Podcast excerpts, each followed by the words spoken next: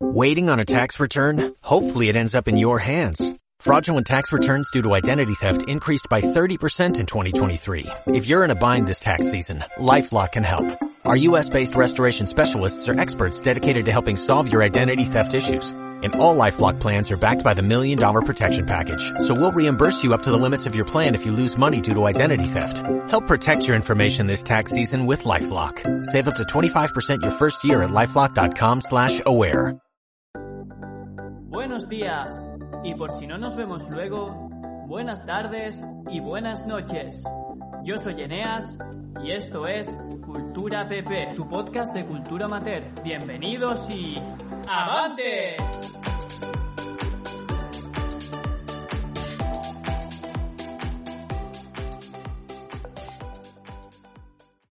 Hola, bienvenido a este primer capítulo oficial de Cultura PP, en el que vamos a repasar las palabras, expresiones y referencias del capítulo 0, incluida la cabecera. Comencemos con las palabras. En primer lugar, tenemos la cabecera, que incluye la palabra avante, escrita con V y cuyo origen viene del latín. Significa adelante y es utilizada sobre todo en náutica como voz de mando para algunas maniobras. Por ejemplo, en una película muy famosa que transcurre en un barco, hay un diálogo que dice tal que así. Capitán, nos quedamos sin hielo para las bebidas. Solicito permiso para aproximarnos a ese iceberg. Avante, grumete. Prefiero que se hunda este barco antes de que se arruine la fiesta por quedarnos sin hielo para las bebidas. No quiero que me recuerde la historia como un agua fiesta. o algo así decía, no recuerdo exactamente. Esta palabra también se puede implementar en el día a día, cuando alguien te pide permiso para hacer algo o cuando llaman a la puerta mismamente. Toc toc, ¿quién es? Soy yo. Avante.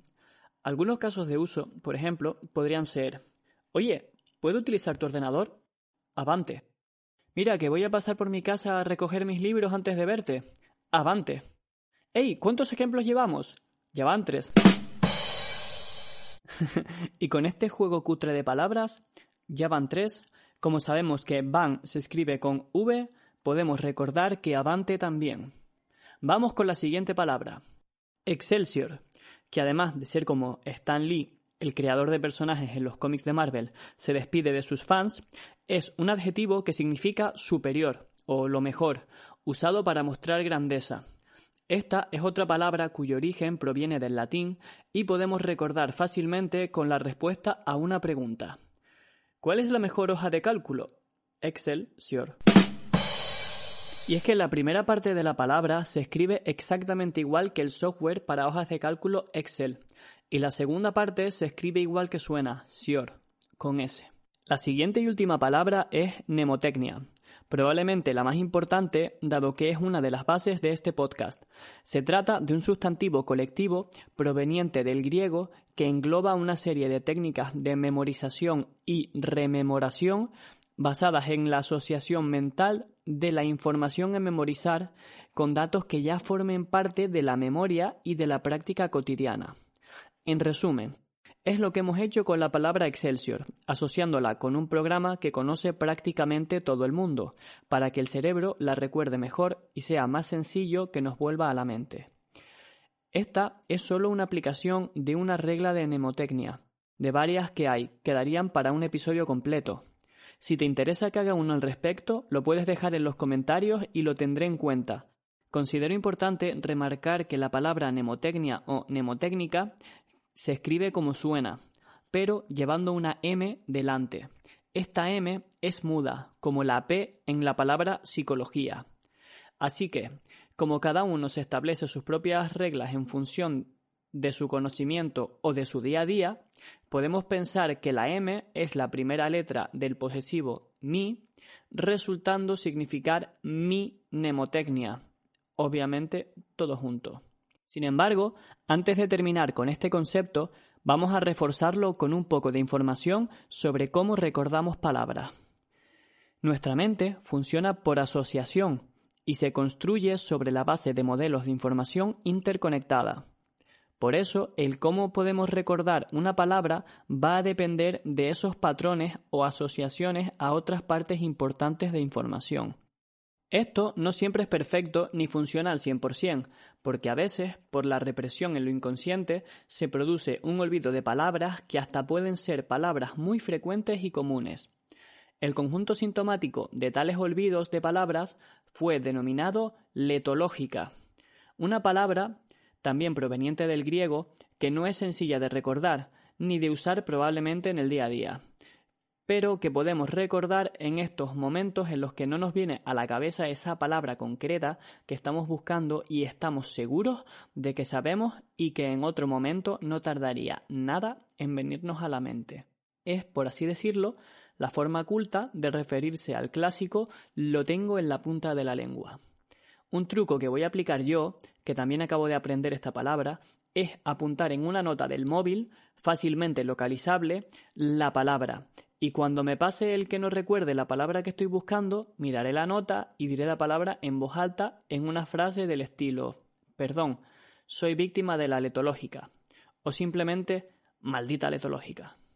Si conseguimos que esto nos salga de forma inconsciente, cuando estemos en una reunión o exposición y nos pase, si estamos rápidos podemos colar el concepto y escapar de la situación. Ahora que hemos terminado con las palabras, quería explicarles el significado de la expresión coger tirón, pero no he encontrado su origen ni definición en Google. Lo único que he encontrado que creo que puede ser la explicación es la segunda entrada de la palabra tirón en la RAE, que dice tal que así: acción y efecto de estirar o aumentar de tamaño en poco tiempo, lo cual define muy bien la expresión coger tirón, que podría tomarse como aumentar de tamaño en poco tiempo ya sea en número de seguidores, oyentes, espectadores, lectores o cualquiera que sea la definición de crecer en un ámbito concreto. Finalmente, vamos a cerrar este capítulo con las dos referencias directas a películas, una en la cabecera y otra en el cierre. En la cabecera citamos la frase Por si no nos vemos luego. Buenos días, buenas tardes y buenas noches. frase que decía el doblador de Jim Carrey en la película El Show de Truman, en su doblaje al castellano, llamada The Truman Show en su versión original. Esta película, estrenada en 1998, es una especie de experimento social en la que Jim Carrey toma el papel de protagonista llamado Truman, siendo el centro de una realidad creada especialmente para él, en la que sus vecinos, compañeros de trabajo, esposa y demás personas que le rodean son actores, y hay cámaras en cada rincón. Su vida es en realidad un reality show muy popular del que no sabe que forma parte.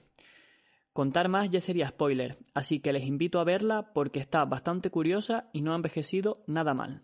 Y para terminar, tenemos la clásica referencia a la jungla de cristal, traducida del inglés Die Hard, morir duro, estrenada en el año 1988, en la que el protagonista John McClane, interpretado por Bruce Willis, dice la frase Mucha gente se ha preguntado alguna vez qué significa JPKJ, y es que realmente no significa nada, aunque se atribuye a una expresión de cowboys por el contexto de la película. Según los artículos que he leído, el propio actor confiesa que lo dijo como una especie de broma y que no creía que lo sacaran en la película, pero se equivocó. La expresión se acabó convirtiendo en un clásico de la saga, siendo usada como despedida épica antes de matar al malo final en esa entrega. Y esto ha sido todo por hoy. Espero que les haya parecido interesante y sobre todo que les haya podido servir de ayuda y puedan haber aprendido algo. Ahora sí, me despido hasta el siguiente capítulo. JPKJ, motherfuckers.